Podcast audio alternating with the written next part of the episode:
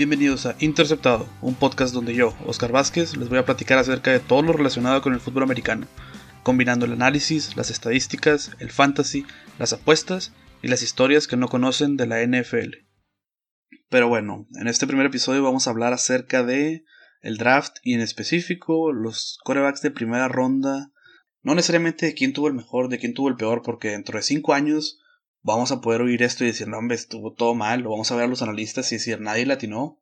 Pero vamos a hablar de, de el por qué para mí el hecho de agarrar coreback en primera ronda conlleva un riesgo muy alto que ciertos equipos no debieron de haber tomado. Hay que entender dos cosas, hay que entender dos cosas antes para poder explicar este concepto. La primera es en dónde están los equipos actualmente, ¿sí? ¿Dónde está tu equipo actualmente? Y con eso me refiero a a qué van a aspirar, ¿sí? Para mí hay tres grupos, ¿ok? Están los equipos que tienen que ganar ya. Llámese Green Bay, llámese Tampa, llámese Pittsburgh. Son equipos que están armados, que ya tienen las armas. Tienen un coreback viejo que tiene que ganar ya porque no sabes cuándo se va a retirar. Ahora tienes equipos que están en la segunda categoría que son pues, los equipos que tienen mucho a dónde aspirar eh, sin la necesidad de tener ese problema de tengo que ganar ya. Tienes a Kansas, tienes a Tejanos, tienes a Dallas. Son equipos que prácticamente están armados y se les ve un futuro muy bueno. Sí, o sea, dices, ahorita pones a, Kansas, pones a Baltimore, dices, oye, ¿hasta dónde pueden llegar? Pueden llegar lejísimos, tienen corebacks jóvenes, tienen equipos que ya han llegado a playoffs, tienen las armas necesarias. Entonces es nada más de, de agregar una cosita aquí, una cosita acá, ¿sí? No tienen que ganar automáticamente ya, porque si, si mantienes ese grupo de jugadores juntos los próximos 4 o 5 años, podrás llegar a tener tal vez hasta una dinastía. Pero ya tienen lo necesario de perdido para llegar a playoffs. ¿sí? Ahora, el tercer grupo es el grupo, digamos, el, donde nadie quiere estar, que es la reconstrucción. ¿sí? Ahorita el equipo nuevo en la reconstrucción son los Patriotas. Los Patriotas durante muchos años fueron el equipo de, de quedar campeón ya. Tenían coreback, tenían armas. Este año les toca estar en la reconstrucción. Y así como están ellos en reconstrucción, está Miami, está Cincinnati. son equipos que tienen que volver a empezar. Tienen que armarse de nuevo para llegar, para llegar lejos. Ahora, hay diferentes, hay diferentes maneras de rearmarse, hay diferentes maneras de pensarlo, ¿sí? Para mí, lo que está haciendo Patriotas es sumamente inteligente. ¿Por qué? Porque al no ponerle la presión a un coreback nuevo, al, al decir, oye, sabes que voy a agarrar a un coreback para que entre, voy a. Sí, le pones más presión al staff de cuchillo por sacar algo adelante pero el staff de cuchillo de Patriotas es de los mejores que hay. Entonces es un staff que puede tomar esa responsabilidad sin darle toda la carga a un novato de primer año. ¿Sí? Vamos a poner el caso de Joe Burrow. Joe Burrow con Cincinnati. Todos dicen, no, Cincinnati, Joe Burrow los va a sacar. Ok, ¿qué armas va a tener Joe Burrow? Y no me refiero con armas a, a qué receptor le va a tirar, a qué corredor, sino el equipo en sí. ¿Qué tan diferente es el equipo al año pasado? ¿Qué tanto es mejor el equipo al año pasado? ¿Sí? Porque a todos se le olvida, a todos ahorita dicen, oye, Andy Dalton es, es un mal coreback, no la hizo. Oye, Andy Dalton, cuando empezó a jugar en Cincinnati, su equipo ganaba 10 juegos, 11 juegos, ¿sí? Ganaron la división dos veces. Entonces, malos, malos no eran, la cosa es, tenía equipo. ¿Sí? Tenía equipo. Y ahí va el segundo punto que quería tocar es, hay que entender qué tipo de coreback tenemos. ¿Sí? Igual que, igual que en cuestión de equipos, yo creo que hay tres zonas donde podemos rankear los corebacks. ¿Sí? La primera zona es, oye, tu coreback es elite. Tu coreback te va a sacar el jale. O sea, tu coreback vas perdiendo por 6 puntos, 2 minutos, estás en tu yarda 20. No, no te sientes tan mal. Dices, mi, mi coreback me va a sacar el jale. ¿Sí? Aquí podemos poner nombres como Russell Wilson, podemos decir Aaron Rodgers, podemos decir Tom Brady, podemos decir Drew Brees, Roethlisberger, etc. ¿Sí? O sea, vamos a suponer que hay un tercio de la liga cabe aquí. Para mí no son tantos, pero vamos a, vamos a cerrarlo ahí, un tercio de la liga. 10 corebacks, ¿sí? 10 corebacks te sientes cómodo si vas perdiendo y sientes que te van, ellos te pueden sacar el jale. ¿Ok? Ahora, los siguientes 10, 10 equipos, los siguientes 10 corebacks, ¿quiénes vendrían siendo? Los medianones. Son corebacks que no te van a. O sea, si vas perdiendo por 14 puntos, no van a regresar. Pero si vas ganando por 7, te pueden manejar el juego sin cometer errores. ¿Sí? Ahora, tú aquí puedes poner diferentes jugadores. La opinión es tuya, la opinión es mía. Cada quien decide. Para mí esta zona es la zona donde pones a Matt Bryan, donde pones a Matthew Stafford, donde pones a Kirk Cousins. ¿Sí? Son jugadores buenos. ¿Sí? Pero son jugadores que no han podido dar ese paso extra, si lo quieres ver así. No han podido dar ese, ese, llegar al siguiente nivel. también puedes poner a Dak Prescott. Entonces, es, es, si, si los ranqueas de esta manera, se vuelve interesante todas las cuestiones de contratos del que está hablando ahorita en Dallas. Porque, oye, me convendrá pagarle, llegará a ser de la, de la élite, no llegará a ser, ¿sí? ¿Por qué? Porque estos corebacks, cuando tienen un buen equipo, parece que todo va viento en popa, ¿sí? El problema es cuando tienen un mal equipo, se nota mucho la diferencia. El ejemplo más claro es Andy Dalton, ¿sí? Andy Dalton, sus números a través de los años son muy parecidos. Tira 4.000 yardas, veintitantos touchdowns, 12, 13 intercepciones. O sea, no son números tan diferentes, son los de un coreback regular. La cosa es cuando tiene equipo, pues los puede llevar. Cuando no tiene equipo, es sumamente complicado que un coreback de ese calibre llegue a, a playoff, mueva el equipo, ¿sí? Entonces, cada quien conoce su equipo, cada quien establece más o menos dónde está su coreback. Y ahora, no hay que mentirnos, no hay que decir, oye, yo estoy seguro que Baker Mayfield es élite pues digo, hay que, hay, que compararlo con los demás corebacks, hay que ver qué han hecho y ahí es donde puedes ya darte, tu, darte tú una mejor idea. ¿Ok? Y el último tercio de los equipos son los equipos que están en busca de coreback o tienen un coreback que simplemente no está sacando el jale. ¿Ok? Aquí puedes poner a los Jaguares, aquí puedes poner a Chicago, que son equipos que independientemente de que Chicago le haya invertido a, Trubisky, pues no le está dando. ¿Sí? Jaguares pagaron por Fouls, se lastimó, terminaron jugando con un sexta ronda, jugó más o menos bien. Es un futuro incierto. Muchos dicen, sí, se va a quedar Minchu con el lugar. lo más probable es que sí. La cosa es, volvemos, si le das la bola a Minchu dos minutos, perdiendo por seis, ¿te sientes seguro? en tu yarda 20, te sientes seguro, o sea, te sientes como que te va a sacar el jale. Ahora, no todo es cuestión de él, ¿sí? O sea, los jaguares se han ido desarmando, los últimos, los últimos dos años se han ido desarmando de una manera impresionante. Sí, o sea, su defensiva, que llegó a ser de las mejores de la NFL, se, se cayó. Entonces, para entender los picks de este año hay que entender dónde está tu equipo parado, o sea, en cuál de las tres posiciones y qué tipo de coreback tienes. ¿Sí? Yo le voy a los estreros, yo soy, yo soy Steeler. Entonces, yo entiendo que mi equipo, si está Big Ben, se convierte en un contendiente. ¿Por qué? Porque ya hay defensa. El año pasado, con dos corebacks que ni sus manos metían en los juegos, el equipo quedó 8-8. ¿Sí? Con corebacks que jugaban mal.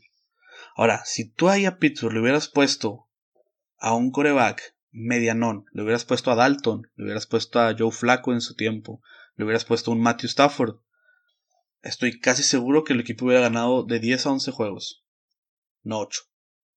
¿Sí? Entonces, por eso se vuelve tan importante que el equipo gane ahorita, porque ya con Big Ben, oye, dices, de, ellos deberían de, de, generar mucho más fútbol que el año pasado, ofensivamente. Deberían de poder meterse a los playoffs sin problema. ¿Sí? Entonces, tomando todo eso en cuenta, vamos a hablar de los cuatro corebacks de este año. ¿Sí? Cincinnati con Burrow, como lo decía hace rato. Para mí es el mejor coreback del draft. En lo personal yo creo que era Tua, entiendo la cuestión de las lesiones, pero Burrow es de lo mejorcito que hay. Cae en Cincinnati. Ahora, ¿qué tantas armas tienes en Cincinnati como para arroparlo, como para apoyarlo? ¿Sí? Hay que entender, hay dos maneras de construir es, agarro coreback y luego construyo en base a él, o armo un equipo y ayudo a mi coreback, ¿sí? Vamos a ver dos ejemplos. Dallas con Prescott. Dallas armó su línea ofensiva, armó su agarró al mejor corredor del draft, tenían una buena base. Entonces, cualquier coreback que no fuera incompetente, lo podías poner detrás de ahí a, mandar jugadas y probablemente iba a sacar un buen jale, que fue lo que sucedió con Prescott. Ahora, por eso se vuelve complicado decir, oye, Prescott es medianen, medianero por el equipo que tiene o es élite. Ustedes dirán, cada quien tiene su opinión. ¿Sí? Yo solo estoy dejando los facts o lo que yo creo relevante. ¿Sí? Volvemos con Cincinnati cuando estaba Dalton. Entonces, Burrow, yo creo que va a tener una buena temporada. La veo difícil. La veo difícil. Veo difícil que, que pueda sacarle un juego a Baltimore. Veo difícil que pueda sacarle un juego a Pittsburgh. Entonces, ahí ya tienes cuatro juegos perdidos. Nada más en la división. ¿Sí? Obviamente pueden pasar más cosas. Puede que sigan un juego. No, no, no, no vengo aquí a predecir el futuro, sino vengo aquí a, a poner facts, a poner números. Y para mí es complicado que con la base casi como estaba el año pasado, Burrow tenga altas posibilidades de, de salir adelante con el equipo. ¿Ok? De ahí nos vamos al siguiente pick, a Tua. En lo personal, si no hubiera sido por la lesión, yo creo que Tua hubiera sido la, la, primera selección de este draft.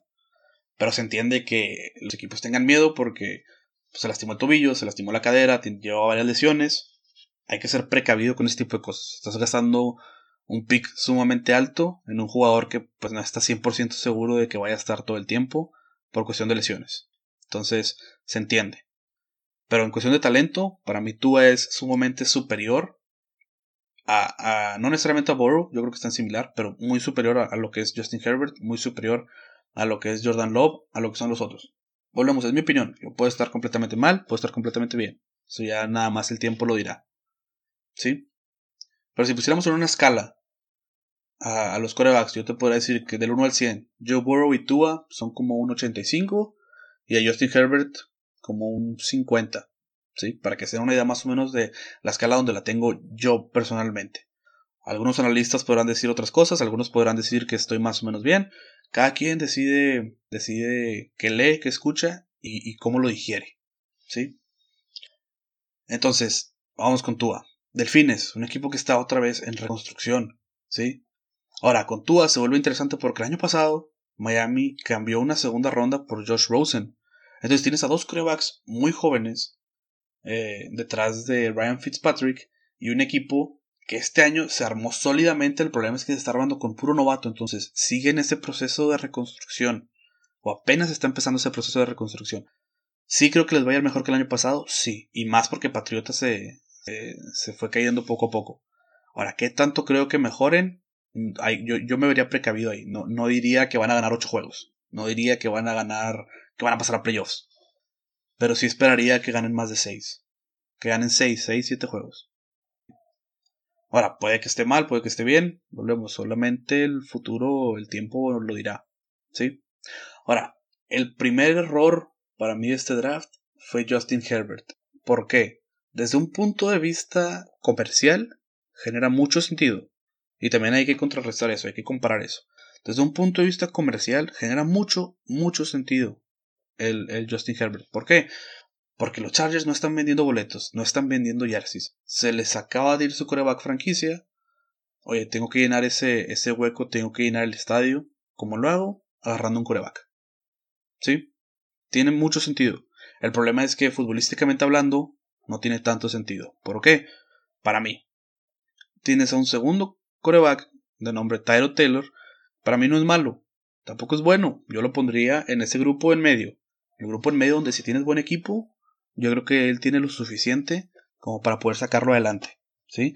Y la verdad es que los cargadores tienen una muy buena defensa, tienen un buen cuerpo de receptores, su línea ofensiva todavía le falta, pero ahí poco a poco se han ido armando. Tienes un muy buen corredor en Austin Eckler, chavo también. Entonces tiene las armas como para, para que un coreback de esa estatura medianero te saque el jale, salga adelante. Ahora el problema es, volvemos a lo comercial.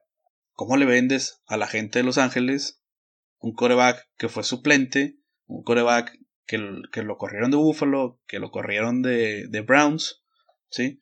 A mí en lo personal se me hace que era suficiente para poder sacar el jale este año sin la necesidad de arriesgarte a agarrar a Justin Herbert. Porque si no lo haces con Justin Herbert, volvemos. Son 4 o 5 años donde los cargadores van a estar empinados. ¿Sí? Porque, como ya lo había mencionado, si agarras coreback en la primera ronda y no la hace, es, es, es, lo que, es a lo que te tienes. A, 3, a 4 o 5 años de, de, de estar empinado, de estar abajo. ¿Ok?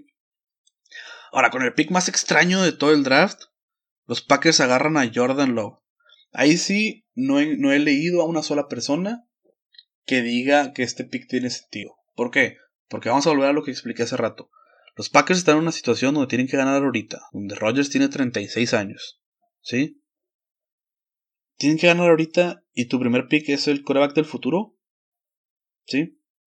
O sea, es como si Pittsburgh hubiera dicho exactamente eso. Oye, ¿sabes qué? Voy a tirar, la, voy a tirar esta temporada y voy a agarrar un coreback. En lugar de darle armas. No, dale armas. O sea, dale lo que puedas ahorita. Y en el futuro te, te piensas eh, en el futuro, ¿sí? Green Bay tenía que ganar ahorita y le diste un coreback como arma a tu coreback. No, así no funciona. ¿Sí? Para mí ese fue el gran error del draft. Y vámonos.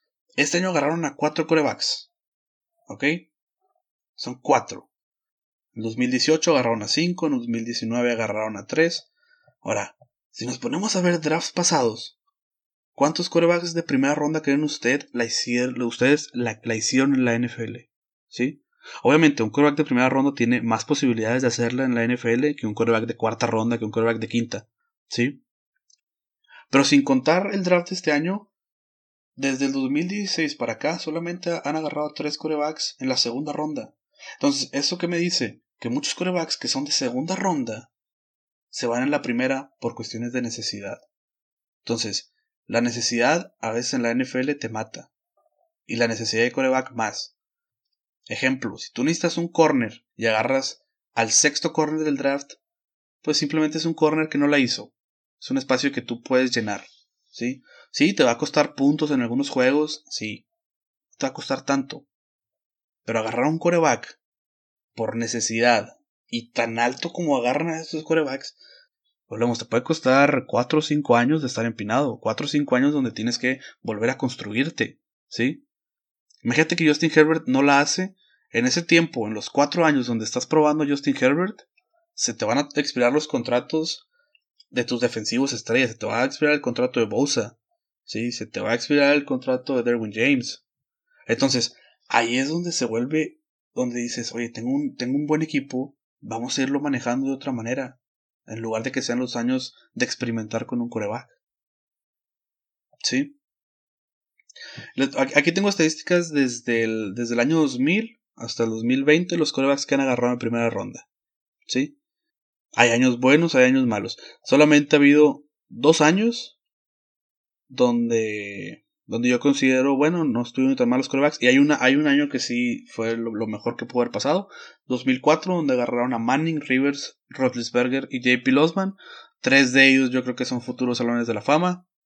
Con Rivers ahí entre sí y entre no pero los números lo tiene. No tiene, no tiene campeonatos, pero los números lo tiene, los tiene. Este. Pero fuera de, fuera de, de ese draft, ves los drafts y dices, ¿en qué estaban pensando los equipos? ¿Sí? Vamos a poner un ejemplo. En el 2011, ¿sí? Primera selección, Cam Newton. Segundo coreback del draft, Jake Locker. Se fue a Titanes, no hizo nada. Tercer coreback del draft, Blaine Gabbert. Jaguares, no hizo nada. Cuarto coreback del draft, Christian Ponder, Vikingos, no hizo nada. ¿Ok? Ahora, te pones a ver este, este draft y dices, no, no puede ser posible que, que, que los equipos hayan estado tan mal. Y más con la gente que no se fue. ¿Sí? O sea, los jugadores que dejaste ir. En ese draft dejaron ir a Pouncy, dejaron ir a Cameron Jordan, a Cameron Hayward, son jugadores ahorita que tienen un impacto fuerte en sus equipos por agarrar al tercer coreback de ese draft, al cuarto coreback de ese draft, y con picks sumamente altos, con el pick 8, con el pick 10, con el pick 12. ¿Sí? Ahora, te pones a ver. Eh, eh, eh, me, da, risa este draft porque después de Blaine Gabbert, siguiente jugador que se fue, adivinen quién fue, JJ Watt. Imagínate lo que hubiera sido Jaguares con JJ Watt en lugar de Blaine Gabbert quién sabe, tal vez toda la cultura del equipo hubiera cambiado. ¿Sí? Tal vez no se acuerden, pero los Tejanos, sin coreback, con Tom Savage de coreback, llegaron a playoffs de la mano de JJ Watt. Él solo carrió el equipo. ¿Sí? Imagínense lo que hubiera pasado si, en lugar de por necesidad de agarrar al tercer coreback, hubieras agarrado a uno de los mejores defensivos de la última década. Y así, así hay bastantes ejemplos en el draft. Vamos al 2009. ¿sí? Matthew Stafford con Leones. ¿Dónde lo pondría yo? Medianero. ¿Sí? Muchos dicen, oye, si es coreback franquicia, el problema es, ¿a qué le llamas tú coreback franquicia? ¿A un coreback que te va a ganar 8 juegos? ¿ese es tu coreback franquicia? ¿O un coreback con el que te sientes cómodo porque no es tan malo como los malos? ¿Sí? O sea, es, delgada la línea y, es, y es difícil a veces, a veces verla. Segundo coreback de ese draft del 2009, Mark Sánchez. Tercer coreback, Josh Freeman. Ni Sánchez ni Freeman la hicieron la NFL. Sánchez tuvo dos buenas temporadas con Jets y de ahí desapareció. ¿Sí? Vamos al 2007. Una joya de draft para corebacks. Jamarcus Russell y Brady Quinn. Raiders y Browns. ¿Ok? Con el pick 1 y con el pick 22. Vamos a ver qué jugadores se fueron en ese draft que pudieron haber sido cualquiera de estos corebacks. Calvin Johnson, Joe Thomas, Adrian Peterson, Marshawn Lynch, Joe Staley, Greg Olsen, por mencionar algunos. Esos chavos fueron nada más en primera ronda. ¿Sí? Imagínate lo que hubiera sido Raiders con, con Adrian Peterson, con Joe Thomas, con Calvin Johnson. ¿Sí? Puede haber sido todo diferente. puede, que, puede que sí, puede que no. No vamos a saber. La cosa es, eh, o sea, el agarrar corebacks en primera ronda tan alto genera un riesgo mucho, muy alto que a veces se nos olvida. ¿Sí? Vamos a ver el draft del 2014. Los corebacks que se fueron: Blake Bortles, número 3 a Jaguares, Manciel, 22 a los Browns, Bridgewater, 32 a los Vikingos. ¿Ok? ¿Qué jugadores se fueron en ese draft? Aaron Donald, Mike Evans, Zach Martin, Odell Beckham. Más puedes meter ahí hasta Ryan Shazier, que se lesionó. Y te puedo decir que creo que tuvo una mejor carrera que cualquiera de esos tres. Ahorita Teddy Bridgewater está teniendo un renacimiento, si lo quieres ver así. Pero los otros dos no me puedes decir absolutamente nada. ¿Sí? 2015, Jameis Winston, Jameis Winston y Marcus Mariota. Los dos ya no están, ninguno de los dos está en su equipo que lo drafteó. ¿Sí? Entonces, por cuestión no más de números de lo que les acabo de decir, de los cuatro corebacks que agarraron, dos no la van a hacer. ¿Sí? Por pura probabilidad estadística, dos no la van a hacer. Ahora, ¿cuáles dos? Pues si yo supiera, probablemente trabajaría en la NFL, ¿verdad? Ahí es, donde ya los scouts deciden a quién ponen arriba, a quién ponen abajo. ¿Sí? La cosa es, si tú eres un scout, deberías de enamorarte del jugador, deberías de decir, yo, ese es el jugador que quiero. No decir, bueno, es el que me va a caer, es, es, el que sigue. No, es, es, oye, quiero ese jugador. Y si en el caso de cargadores, ese jugador era Herbert, oye, vas con todo. Como en su caso, Chicago cuando fue Trubisky, vas con todo. Porque querían a él, no querían al segundo, no querían al tercero, querían a ese. Obviamente, en el caso de Chicago estuvieron mal, pero perdió tuvieron la determinación de decir, lo que decían los cargadores este año es el que me cayera, si me caía Tua, Tua, si me caía Herbert, Herbert. ¿Sí? Cuando es tan dispareja la, la, los análisis que tienen de cada uno de los jugadores, el que un equipo diga, bueno, el que me caiga, pues parece hasta, hasta irresponsable de parte del equipo. Parece como que no le metieron la cantidad de tiempo que le debieron haber metido. ¿Sí? Ahora, para muchos en este draft, Jordan Love era como que el caballo negro, el jugador que no tenía equipo, donde en Utah él era él solo contra el mundo. Sí, y muchos lo comparan tal vez hasta con con Patrick Mahomes al decir de que, oye, este no, pues yo creo que este es el que tiene el mejor brazo, la puede hacer en la NFL, puede todo. Es, es válida esa opinión, la cosa es, hay que entender que, que los Packers están tomando un riesgo grande eh, por el costo oportunidad que tiene ese pick. ¿Sí? Con ese pick pudiste haber agarrado un, un, muy buen receptor, con ese pick pudiste haber agarrado liniero ofensivo, pudiste haber ayudado a tu coreback. Y diste agarrar un coreback que va a estar, si se queda en, Packers, va a estar sentado hasta que se vaya Rodgers. ¿Sí? Entonces la historia de Brett Favre se está repitiendo, o se está agarrando un coreback en la primera ronda en lugar de darle armas a, tu coreback. Y puede que les funcione, con Rodgers les funcionó cuando fue con Brett Favre. Pero puede también que no, y si no funciona, pues las críticas no van a, no van a faltar. ¿Sí? Ahora, de los próximos años, del 2016 para acá, no doy los números porque es poco lo que iba en la NFL, ¿sí? O sea, si, si queremos comparar del 2016 a Jared Goff, Carson Wentz y a Paxton Lynch, Paxton Lynch es el único que no la hizo y Jared Goff y Carson Wentz ahí la llevan, ¿sí? Wentz ya tiene un Super Bowl, pero no lo jugó. Y Jared Goff ha participado en muy buenas ofensivas, pero no ha dado ese gatazo, ¿sí? 2017, al parecer Mahomes es la cosa, es, es la mera leche. Yo creo, yo, yo creo que sí. Y creo que lo ha demostrado. Ya tiene un campeonato. Sí, Deshaun Watson es muy bueno también. Mitch Trubisky pues no la, no, no la ha hecho. ¿Sí? Entonces, si nos ponemos a ver cada draft, no hay draft donde tres corebacks buenos salgan. No hay draft. Hay muchos drafts donde ni siquiera dos buenos salen. Sí, hay draft donde sí salen dos. Ejemplo este de, de, de Mahomes y Watson. Pero por puros números, tenemos que entender que de los cuatro que están ahorita, dos no la, dos no la van a hacer. ¿Sí? Y el problema es, puedo entender el riesgo que toma Bengalíes, el riesgo que toma Delfines para agarrar y decir, oye, pues me arriesgo a que a, un pick de 50-50 la hace o no. Pero no termino de entender el de cargadores. Lo, entiendo desde un punto de vista comercial. Entonces se puede decir que 50-50 lo entiendo. Pero el de, el de empacadores, el de, el de Green Bay, ahí sí que no, no me entra, no, no, no termino de entender por qué lo agarraron. ¿Sí? El, por qué lo hicieron, o sea, el riesgo que están tomando y, el costo de oportunidad es, muy alto para, para eso. Sí. Vamos al draft del año pasado. Kyler Murray, número uno, se entiende que Cardenales necesitara. Sí. Ahora, con Gigantes, yo no terminaba de entender lo de Daniel Jones, pero si ese es el coreback que querían, está bien, les doy el beneficio de la duda los próximos dos años. La cosa es, si no la hace, pues ya serían los 3, 4 años, 4, 5, o sea, el tiempo que les dije que el equipo va a estar empinado. ¿Sí? Entonces, es, un tema difícil. Vamos al 2018. Cinco corebacks. Mayfield, Darnold, Allen, Rosen y Lamar Jackson. Lamar Jackson fue el último que agarraron y al parecer es el mejorcito del grupo. Este. Darnold no ha hecho, no ha hecho mucho con Jets.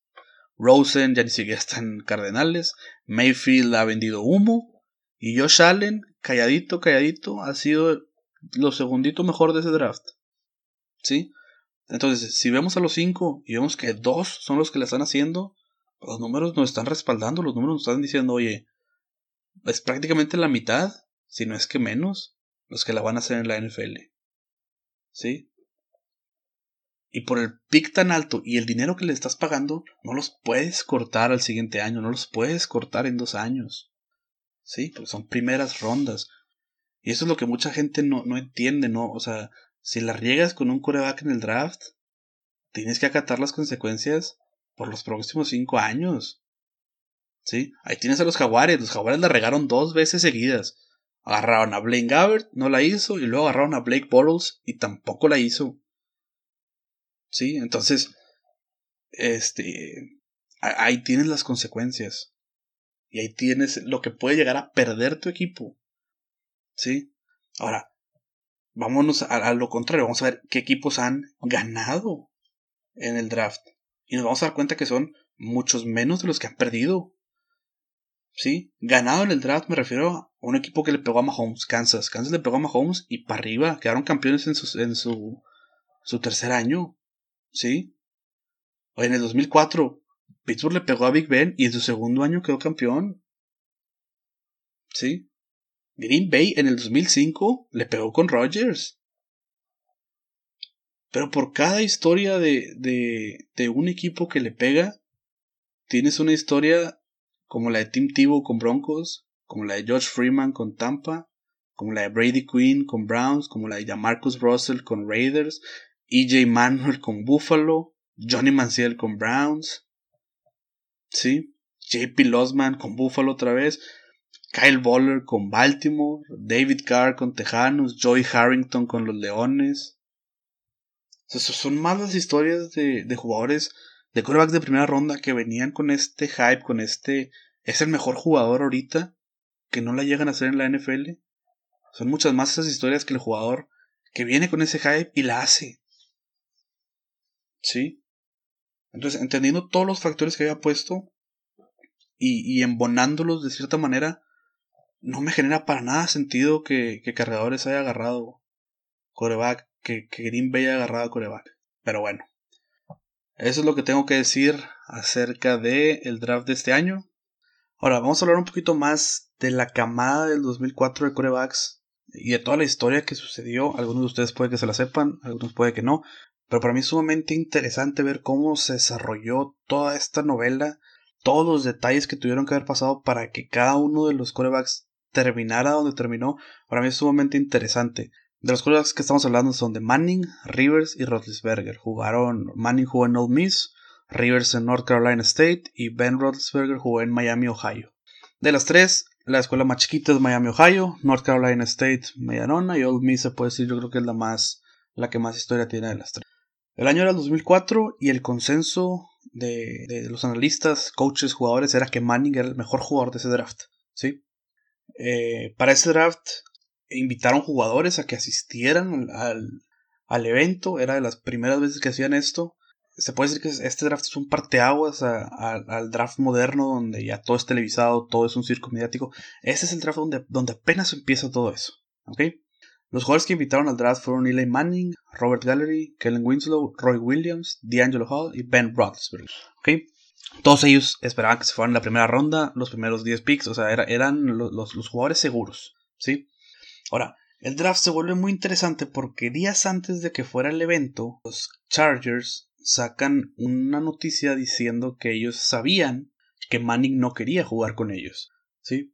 Y esto, y esto era conocido, o sea, eh, sí se sabía que Manning no quería jugar y no quería jugar ahí por la postura que tenía su papá, Archie Manning.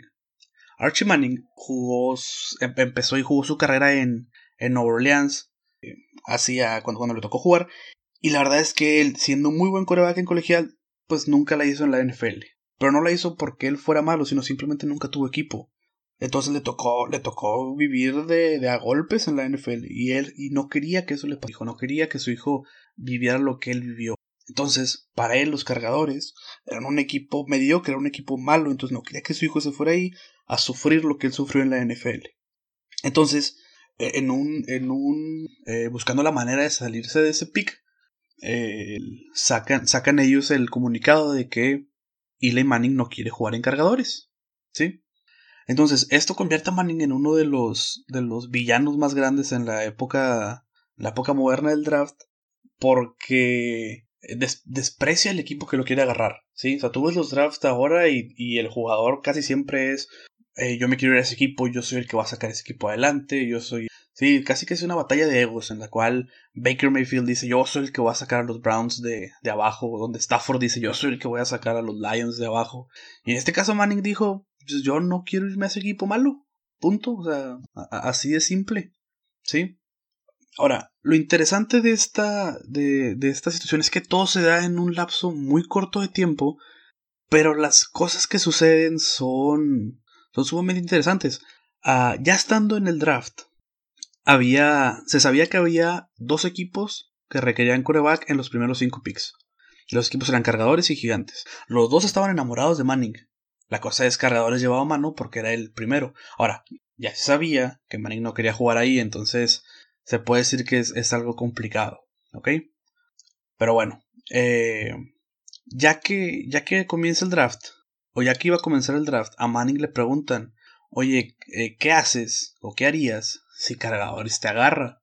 Y él como bromeando dice, no, pues vamos a ver qué es lo que sucede. Este, yo ya, yo ya puse mi, mi opinión al aire, ya dije lo que, lo que creo que tuve que haber dicho.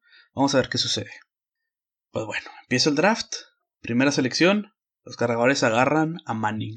Entonces, en uno de los momentos más incómodos del draft, Manning sube, agarra el jersey de los cargadores, toma fotos, con una sonrisa de lo más fingido que hay, y la gente lo abuchea pero lo abuchea gacho. O sea, ¿ustedes creen que abuchean a Roger Godel cuando, cuando dice algo? No, a Manning lo estaban abuchando, ¿sí? No lo querían, era, era el villano de la, de la novela. Entonces, esto nos lleva a nuestro siguiente jugador, a, a, los gigantes en este caso, ¿sí? Jugador en la historia, a los gigantes.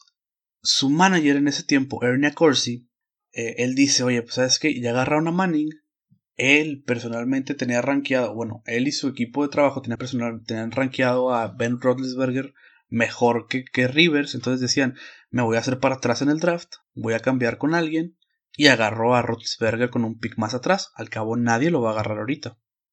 Entonces, eh, cuando, cuando ve que agarran a Manning, agarra su teléfono, le marca a los Browns, y los Browns le dicen, oye, yo quiero cambiar a, a tu puesto número 4, ¿sí?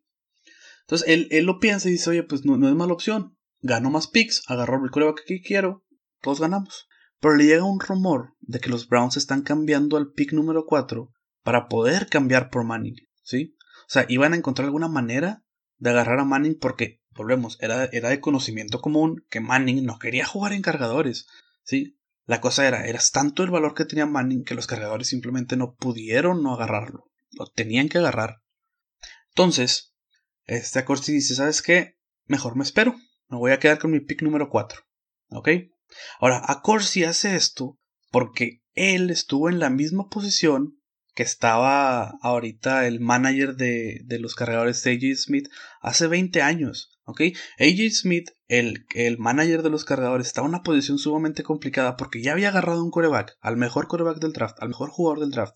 Pero ese jugador públicamente ya había dicho que no iba a jugar contigo y que le daba igual. Él estaba dispuesto a sentarse un año con tal de no jugar en tu equipo. ¿sí? A Corsi que es el manager de los gigantes, le tocó vivir exactamente esto hace 20 años con un coreback llamado John Elway. John Elway no llegó a Denver drafteado así como, o sea, muchos no lo saben, pero John Elway lo agarraron los Colts y, y Ernie Corsi era su manager. Pero Elway, igual que Manning, dijo, yo no quiero jugar en Colts, yo quiero jugar aquí. Y hazle como quieras, yo aquí no voy a jugar. Entonces a se vio forzado a cambiar ese pick con Denver. Y pues ya, el güey tuvo una historia ganadora en Denver y los Colts no tuvieron nada durante esos años. Entonces Corsi sabía la situación complicada en la que se encontraba el manager de los Chargers, AJ Smith. Entonces Corsi dijo, oye, me voy a plantar y voy a esperar a que, a, que, a que AJ Smith me hable a mí. Porque si él hablaba buscando un trade, no iba a tener palanca como para poder generarlo, ¿sí? O sea, cuando tú quieres hacer un cambio, por lo general el primero que habla es el que tiene más interés. Entonces, a Corsi no podía, no podía nada más levantar el teléfono y decirle, oye, dame Manning. Le iban a pedir muchísimas cosas. En cambio, si ella Smith le hablaba, iba a significar que estaba en problemas y que tenía que deshacerse de un quarterback primera ronda, pero no podía tampoco regalarlo, tenía que conseguir algo a cambio. Entonces a Corsi decide quedarse con su pick, con el 4, y dice, voy a esperarme los 10 minutos del reloj de draft Voy a esperarme a ver si me marcan. Si me hablan, vemos qué hacemos. Si no, con ese pick agarro Ben Roethlisberger. Y, se acabó. Se casó con esa idea. Eh, y fue lo que hizo. Siguió el draft. Los Raiders agarraron. Tipo agarró. Llegan los gigantes. Acosi está sentado en su silla y dice que él ya sabía. Él nada más tenía que levantar el teléfono y marcarle a Ben Roethlisberger en caso de que fuera necesario. Si es que no le hablaban. A los 7 minutos de estar sentado esperando, le llega una llamada. Y la llamada era de AJ Smith, el manager de los Chargers. Y le dice, oye, ¿sabes qué? A Corsi, yo sé que tú quieres a Manning. Es, pero no, no te lo puedo regalar, necesito algo a cambio. ¿Qué te parece si tú agarras al coreback que yo quiero, que en este caso era Philip Rivers, y te lo cambio por Manning, pero tú aparte me tienes que dar a Ozzy Umenjora, que era un pass rusher en esa, en esa época. A Corsi dice, no, no te voy a dar a Yumi porque yo creo que va a desarrollarse a ser un buen jugador, pero te lo cambio por una primera ronda el próximo año y una tercera este año. Va pues. Pero tienes que agarrar a Rivers. Ok, agarro a Rivers. Cuelga, quedaba menos de un minuto en el reloj. Y el, el manager de los gigantes, a Corsi, no le habla a Philip Rivers. No le dice, te vamos a draftear. Le habla al comisionado directamente y le dice, vamos a agarrar a Philip Rivers. Entonces, imagínense ustedes este escenario donde todos, todos hemos visto mil veces los videos donde está el jugador y le hablan y le dicen, oye, vas a jugar en Dallas, vas a jugar en Pittsburgh, vas a jugar. Y el chavo muchas veces se pone a llorar, abraza a sus papás, todo eso. Ahora imagínense la sorpresa de Rivers, que no recibió ninguna llamada y de repente nada más ve en la tele que dicen que los gigantes lo draftearon. ¿Ok? Entonces tú eres Rivers, nadie te ha hablado y de repente dicen que te draftearon. Imagínate el shock que ha de haber sentido él en su momento. Ahora, hay que tomar en cuenta que había una, una reportera de ESPN en casa de este, de este Philip Rivers. Entonces en vivo le preguntan, oye, ¿qué sientes que, que vas a jugar con los gigantes? Y Rivers responde, no he recibido llamada de nadie, pero si me agarraron los gigantes, eh, espero poder aportar con ellos y se, portó correctamente. Pero él sabía que había algo raro porque no le habían hablado él directamente. No le hablaron y le dijeron vas a jugar con nosotros. ¿Ok? Ahora, vamos a esperarnos un tantito. ¿Por qué los cargadores preferían a Rivers en lugar de Roethlisberger? Y es, y es muy interesante porque, por lo general, cuando eres un coreback que se va a ir arriba en el draft, en este caso Roethlisberger, Manning, decides no participar en, el Senior Bowl, en el tazón de los, de los que ya van a salir de, de universidad, ¿sí? Entonces Big Ben decide no participar, Manning no participa, Rivers sí participa en el Senior Bowl, en el, en el juego, y resulta que los coaches, el staff de coacheo que el coachea en ese juego es el staff de los cargadores, con el coach Marty Schottenheimer. Entonces, esa es la única razón por la cual los, los Chargers se enamoraron de Rivers, porque lo coacharon esas semanas y vieron su liderazgo, vieron cómo manejaba eh, al equipo, cómo se llevaba con los otros jugadores y dijeron, oye, es un buen coreback. Entonces ellos tenían a Rivers arriba de Roethlisberger, ¿ok? Pero bueno, vamos a regresar a, donde nos quedamos en la historia. A Corsi dice, va. ¿Sí? La cosa es, hay que entender que no se firmó nada. Todo esto fue apalabrado y por teléfono. Entonces, a Corsi no le habla a, Rivers, habla directamente al comisionado y dice, vamos a agarrar a Rivers. Lo agarran y, y e, esto fue el desplome para Big Ben. Porque Big Ben, él durante todo el proceso del draft, él creyó que iba a jugar en Gigantes, creyó que iba a llegar al, mercado de Nueva York y que se iba a ser millonario nada más por llegar a ese mercado, porque los Gigantes habían hecho público que, en su ranking de corebacks tenían a Manning y después a Roethlisberger. Entonces cuando ven que agarra a Rivers, el agente de Roethlisberger, que en ese tiempo era Lee Steinberg, eh, queda, que se queda pensando y dice, ¿qué, ¿qué está pasando? O sea, no, esto no tiene sentido. Este, ya después cuenta Corsi que si, como les había dicho, todo era palabrado. Entonces, si en dado caso el manager de, los Chargers, AJ Smith, no hubiera, no hubiera hecho, no hubiera firmado el, el papeleo del trade, nada hubiera pasado. Los, los, gigantes se hubieran quedado con Philip Rivers en lugar de agarrar el coreback que ellos querían, que era Rodlesberg. Pero al final del, del, del día, sí fue, digamos, un pacto de caballeros, sí lo hicieron bien se hizo el trade y cada quien, cada quien se quedó con su coreback. Los gigantes se quedaron con Manning, los cargadores agarraron a Rivers y el que llevaba las de perder, en este caso, era Big Ben, porque era el único jugador que seguía en el cuarto verde, en el Green Room, solo porque habían agarrado a todos los demás que habían invitado y con un futuro incierto porque ya no sabían hasta qué pick se podía caer. ¿sí? Porque los, dos equipos que, que, iban por coreback ese año fuerte, se puede decir que eran los gigantes y los, y los cargadores. Entonces, Big Ben fue el primer jugador que le tocó vivir lo que vivió Aaron Rodgers un año después, que fue el de esperarse a que llegara su pick. No fue tanto. En el pick 11, los acereros lo agarraron eh, para que se sentara detrás de Tommy Maddox unos años. Pero bueno, él jugaría también su temporada novato por cuestiones de lesión. Y al final del día, si tú le preguntas a cualquiera de los tres jugadores, a cualquiera de las tres fanaticadas, a cualquiera de los tres managers, yo creo que los tres te dirían que estuvieron felices con, con cómo sucedió todo. En el sentido de que cada quien agarró un coreback que duró más de 10 años en la franquicia, con el cual jugaron, eh, ganaron juegos de playoffs, dos ya tienen Super Bowls. Eh, pero el hecho de, de, cómo todo se fue, se fue armando, cómo todo llegó a ser lo que fue, para mí es sumamente interesante y, se me hace que tuvieron que haber pasado muchas cosas para que se diera como se dio. ¿Sí me explico? O sea, si el manager de, Gigantes no hubiera sido Corsi y no le hubiera tocado vivir lo que vivió con, con John Elway 20 años antes, tal vez no hubiera pasado, tal vez hubiera cambiado para atrás cualquier otro manager. ¿Sí? Si el staff de cocheo de los cargadores no hubiera escuchado a Philip Rivers ese año en el Senior Bowl, no se hubieran enamorado de él, no lo hubieran visto de la misma manera en la que lo veían. ¿Sí? Si las cosas hubieran salido como todos, todos hubieran pensado en ese momento, Manning hubiera sentado, se hubiera sentado un año para no jugar en cargadores, los gigantes hubieran agarrado a, a Big Ben y Rivers probablemente estaría vestido de acerero. Ahora, ¿qué hubiera pasado en ese caso? ¿Quién sabe? Digo, tal vez los cargadores hubieran quedado campeones alguna vez. Tal vez los gigantes hubieran quedado campeones alguna vez. Tal vez Pittsburgh no hubiera quedado campeón ninguna vez nunca sabes. Tal vez Manning si hubiera jugado con los cargadores, tal vez se hubiera sentado, tal vez no.